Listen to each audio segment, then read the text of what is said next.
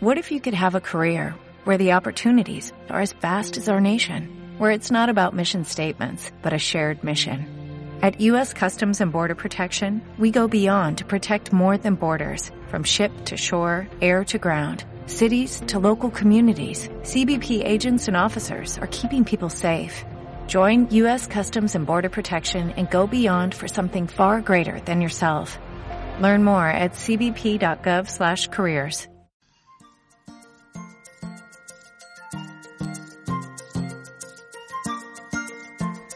Hola, hola a todos. Esto es Otro Día en el Paraíso. Un podcast que nace con la idea de analizar la actualidad, pero desde un punto de vista humano. Hoy en día recibimos más noticias y a más velocidad que en ningún otro momento de la historia. Por eso te invito a que me acompañes en este viaje, en el que iremos desgranando y analizando desde el punto de vista del sentido común qué hay detrás de esas noticias sorprendentes e increíbles que nos llegan cada día. Empezamos con el primer capítulo de Otro Día en el Paraíso.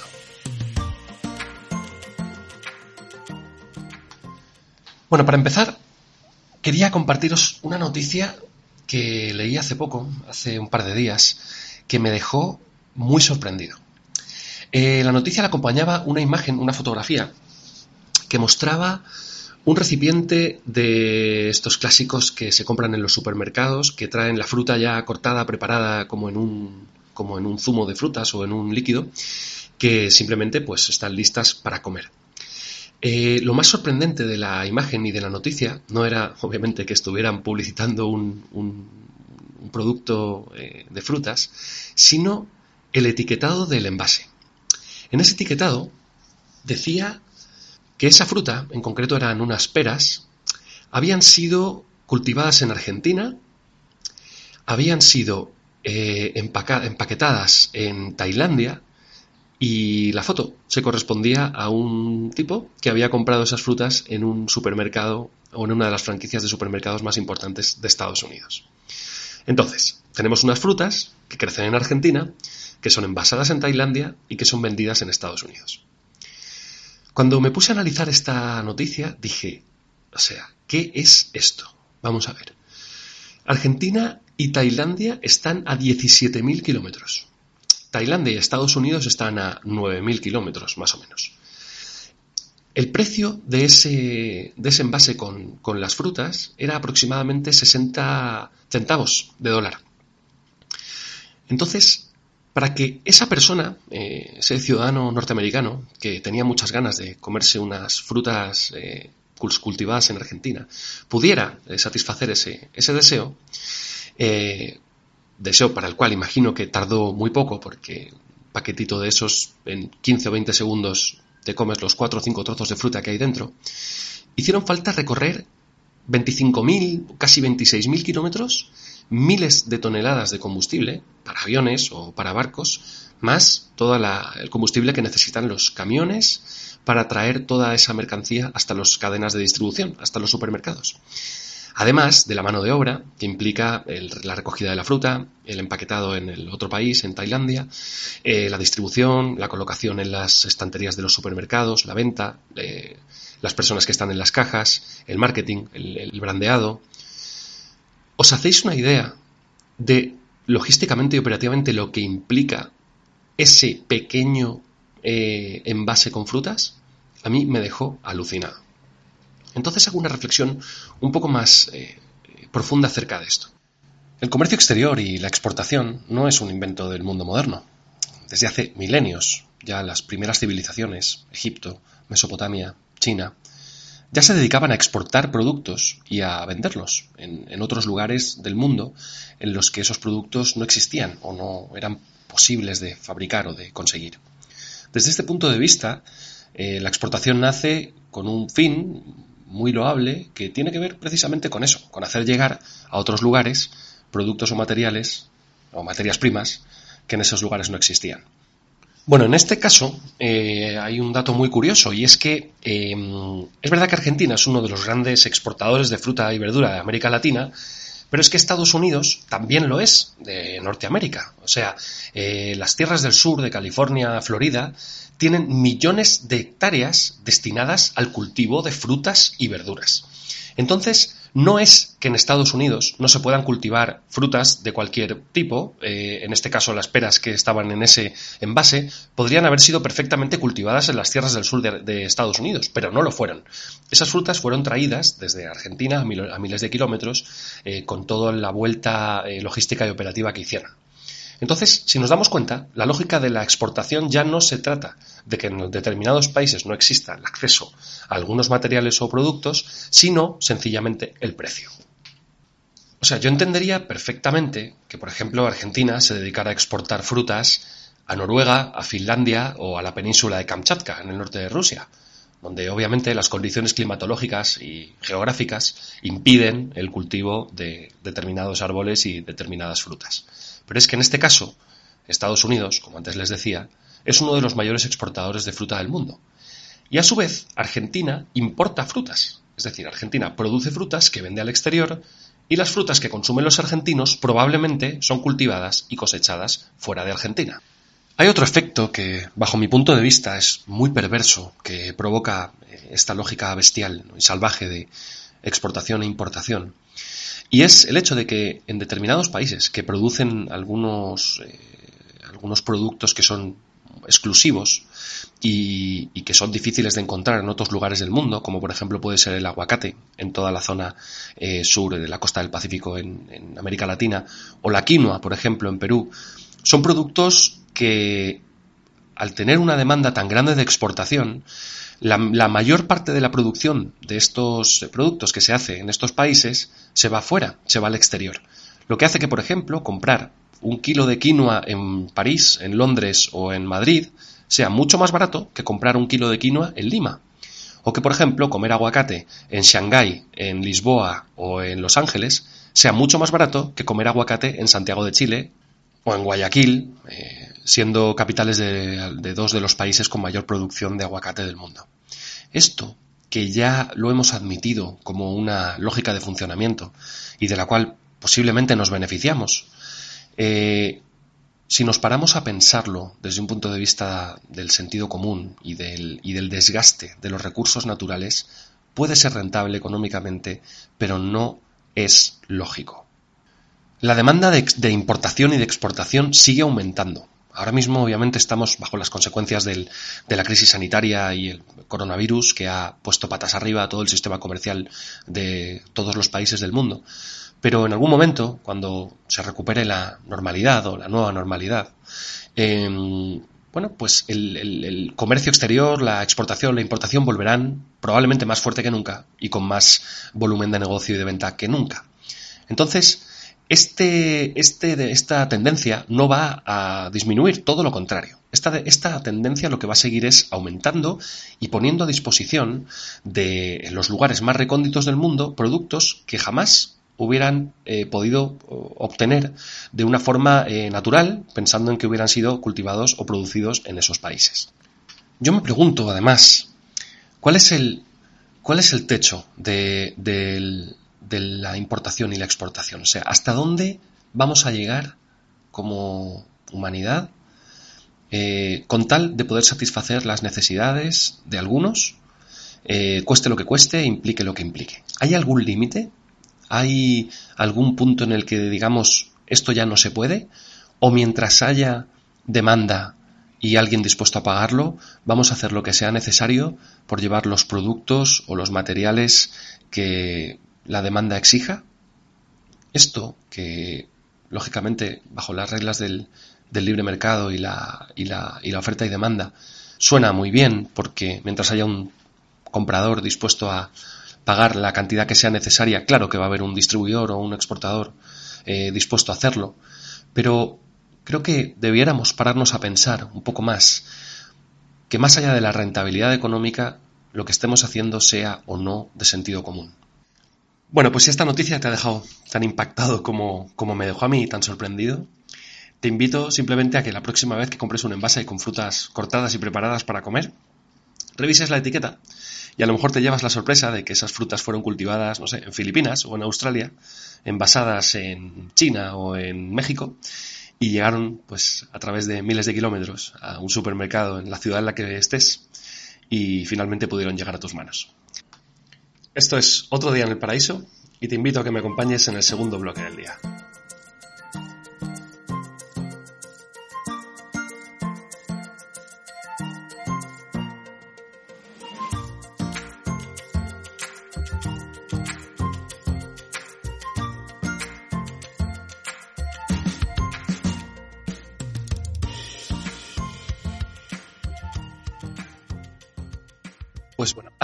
Semanas me estaba leyendo un artículo, un artículo científico publicado en el diario La Vanguardia, que relacionaba, o bueno, la tesis que sostenía, era cómo se relaciona el potencial de, expansivo del virus y la velocidad de contagios en la Tierra con el índice de población actual. Y mm, un poco la tesis que mantenía es que obviamente estamos en el momento histórico de mayor población de la Tierra y que eso ha sido un factor determinante a la hora de eh, la, escalada tan brutal y tan veloz que ha tenido el virus pues, a lo largo y ancho del mundo. Claro, eh, cuando nosotros hablamos de población total, siempre se mencionan, bueno, no sé, yo me acuerdo hace unos años se hablaba de 6.000 millones de personas, 6.500 millones de personas, 7.000 millones de personas. Bueno, hoy en día eh, en la Tierra aproximadamente vivimos 7.800 millones de personas.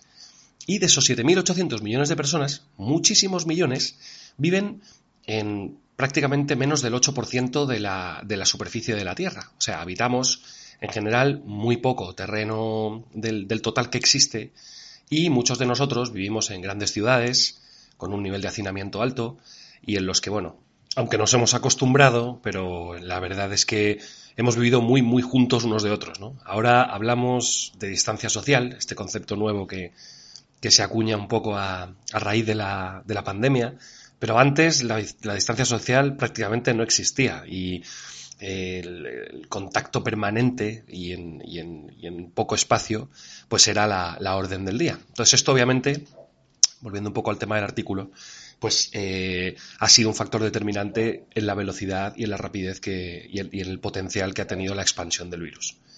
Más allá del, poco de la reflexión del, cómo el virus se ha podido expandir tan rápido como consecuencia de la cantidad de personas que vivimos en la Tierra, yo me quedé un poco dándole vueltas a, este, esta cifra, ¿no? 7.800 millones de personas. 7.800 millones de personas. Yo me preguntaba, bueno, ¿qué significa 7.800 millones de personas? ¿Qué hay más allá de ese número? Entonces me puse un poco a investigar y llegué a una página interesantísima que se llama Worldometer. Os recomiendo que entréis Está disponible en www.worldometer.info. Y bueno, es una, es una página web de estadísticas actualizadas permanentemente que da un poco cuenta de lo que significa en términos domésticos y pragmáticos lo que, lo que supone pues que haya 7.800 millones de personas viviendo en la Tierra. Os quiero contar algunas cosas que me han sorprendido mucho, que me han llamado mucho la atención de esta página porque realmente le, creo que le estoy empezando a, tomar el peso, la importancia de la cantidad de gente brutal que vivimos en, el planeta Tierra. En este momento hay 7.814 millones 767.840, 41, 42, 43, 44, 45. A este ritmo sube la población mundial, os podéis imaginar. En lo que va de año, 2020, eh, ha habido 103 millones de nacimientos, solo en lo que va de año. Y hoy, 309.000. O sea, 300.000 personas han nacido el día de hoy. En lo que va de año han muerto 43 millones de personas, un poco más, 43 millones y medio de personas en lo que va de año, y solamente en el día de hoy ya van 130.000 muertos. Bueno, de momento, como veis, son datos estratosféricos, ¿verdad? Impresionantes, pero aún, de verdad, no hemos llegado a lo más interesante, así que esperad un momento porque vais a ver lo que viene un poco más adelante. Solamente como, último dato sobre mortalidad, natalidad, contaros que si restamos el número de, de, funciones al año al número de nacimientos, lo que nos queda es un crecimiento neto aproximadamente de 80 millones de personas. Es decir, que cada año la Tierra aumentaría su población en eso, aproximadamente 80 millones de personas. Bueno, en 10 años podríamos ser casi mil millones de personas más. Yo también aquí me pregunto cuál es el límite de la capacidad de la Tierra. Eh, hay algunos científicos que hablan que ese límite ya está sobrepasado. Hay otros que dicen que todavía podría albergarse prácticamente el doble de población de la que hay hoy.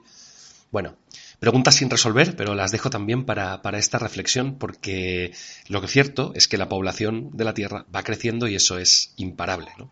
Como os decía, todavía no hemos llegado a lo más sorprendente. Os voy a contar algunas cosas más.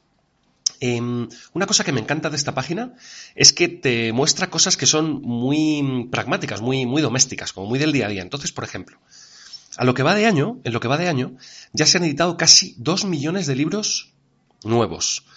Eh, solamente el día de hoy están circulando por, por los rincones de la Tierra casi 400 millones de periódicos. Están dando vueltas por ahí. Se han vendido 500.000 televisiones, más de 500.000 televisiones. Solamente hoy, el día de hoy, ya van 5.300.000 teléfonos móviles que se han vendido el día de hoy. Atención a esto. Hoy, gasto en videojuegos 239 millones de dólares y subiendo a una velocidad eh, vertiginosa. Solamente hoy 200, casi 240 millones de dólares gastados en videojuegos. ¿Os imagináis lo que supone en términos económicos la industria de los videojuegos hoy en día? Impresionante. Y según tengo entendido, ya hace tiempo, hace años, que la industria de los videojuegos superó en cifras a la industria del cine, a Hollywood. Increíble, ¿no? Bueno, en el mundo actualmente hay 4.689 millones de usuarios de Internet. O sea, de los 7.800 millones, prácticamente dos tercios tienen acceso a Internet. El número de emails que se han enviado, que se están enviando hoy, es que no os lo puedo ni decir.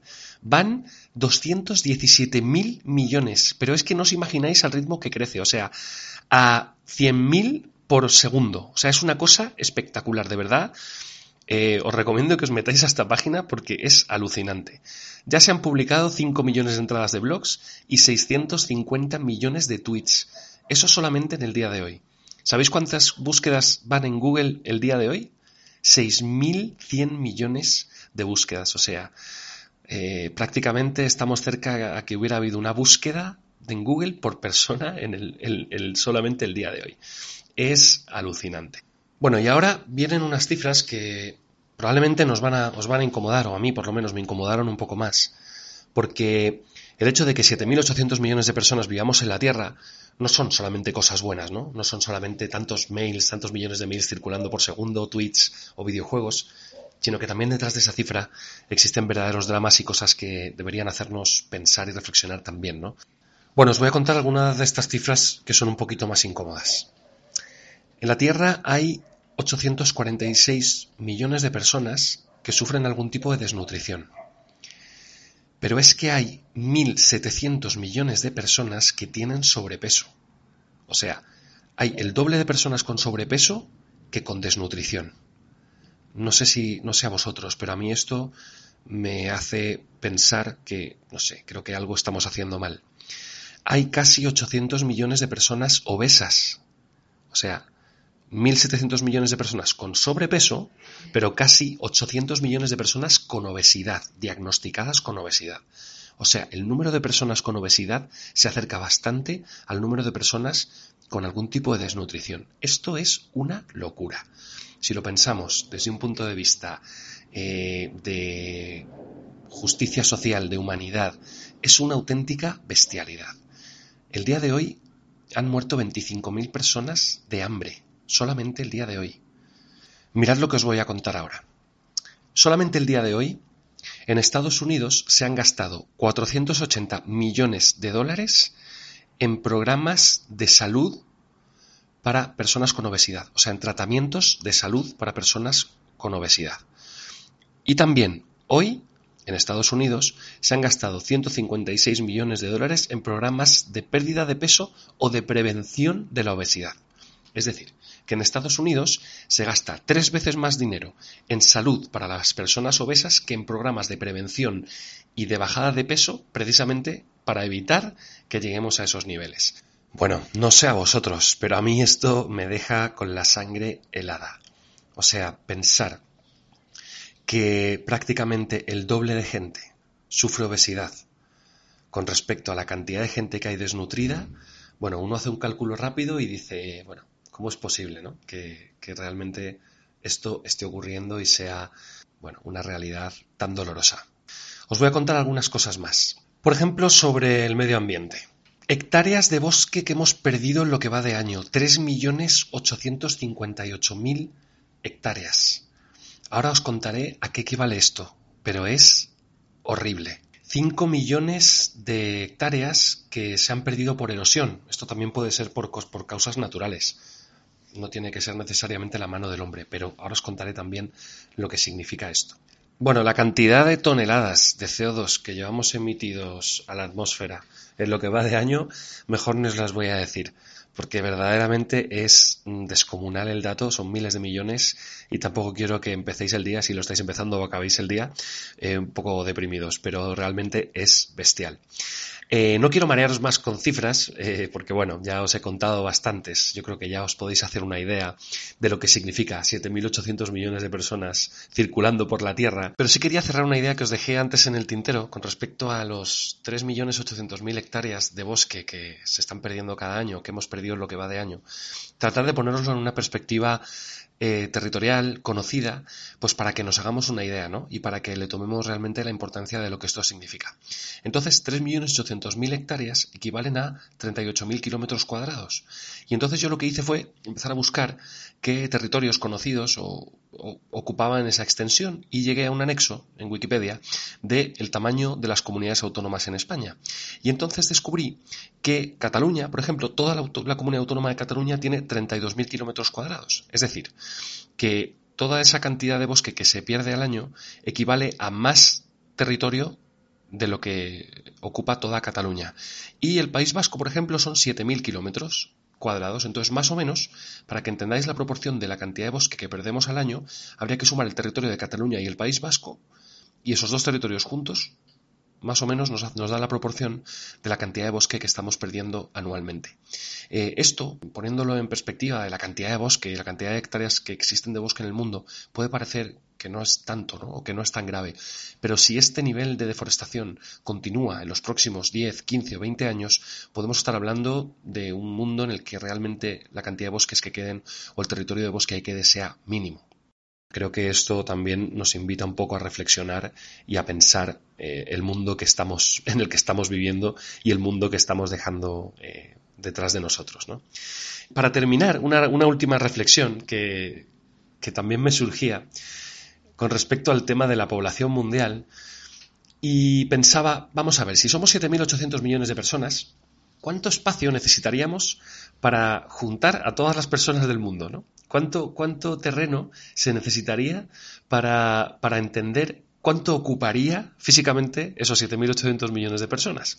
Entonces yo hice un cálculo rápido y más o menos, eh, pues eh, asignando un metro cuadrado a cada persona para que pudiera estar de pie confortablemente sin tampoco estar apretujado hombro con hombro, pues resultaría necesario tener un terreno, un territorio de 7.800 millones de metros cuadrados. Eso, más o menos, en kilómetros cuadrados son 7.800. 7.800 kilómetros cuadrados. Con ese espacio podríamos estar todas las personas que habitamos la Tierra eh, con un metro cuadrado para cada persona. Eso, eh, llevándolo también a las comunidades autónomas, ya que me puse a ver la, la, extensión de territorio que tiene cada una, equivaldría aproximadamente a la Comunidad de Madrid, que tiene 8.000 kilómetros cuadrados. Es decir, que si tomamos toda la Comunidad Autónoma de Madrid al completo y la llenamos de gente hasta las fronteras con Castilla-La Mancha, Castilla-León, con todas las, con todas las eh, provincias que colindan, tendríamos a toda la población mundial junta en ese espacio. Visto con perspectiva, el espacio que ocuparíamos todas las personas de la Tierra es minúsculo, si os dais cuenta. Pero la capacidad que tenemos de construcción, de producción, de urbanización y de transporte es increíble. Entonces yo pienso, ¿cómo una especie que ocuparía físicamente tan poco espacio tiene a su vez pues la capacidad de generar un impacto tan increíble, ¿no? Una capacidad de producción, de fabricación, de urbanización, de crear carreteras, puertos, mm, elementos de transporte, puentes, que realmente llega a, casi cualquier rincón de la Tierra. ¿no? Entonces, siendo una especie tan, tan minúscula con respecto al proporcional del tamaño de la Tierra, el impacto que generamos es alucinante.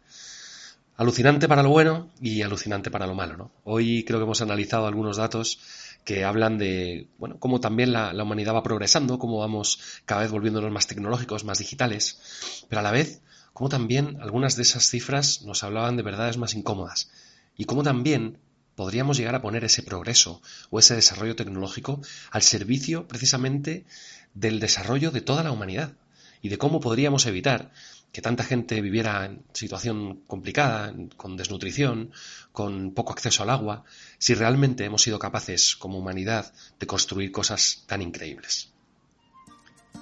Bueno amigos, y esto ha sido el primer capítulo de Otro Día en el Paraíso.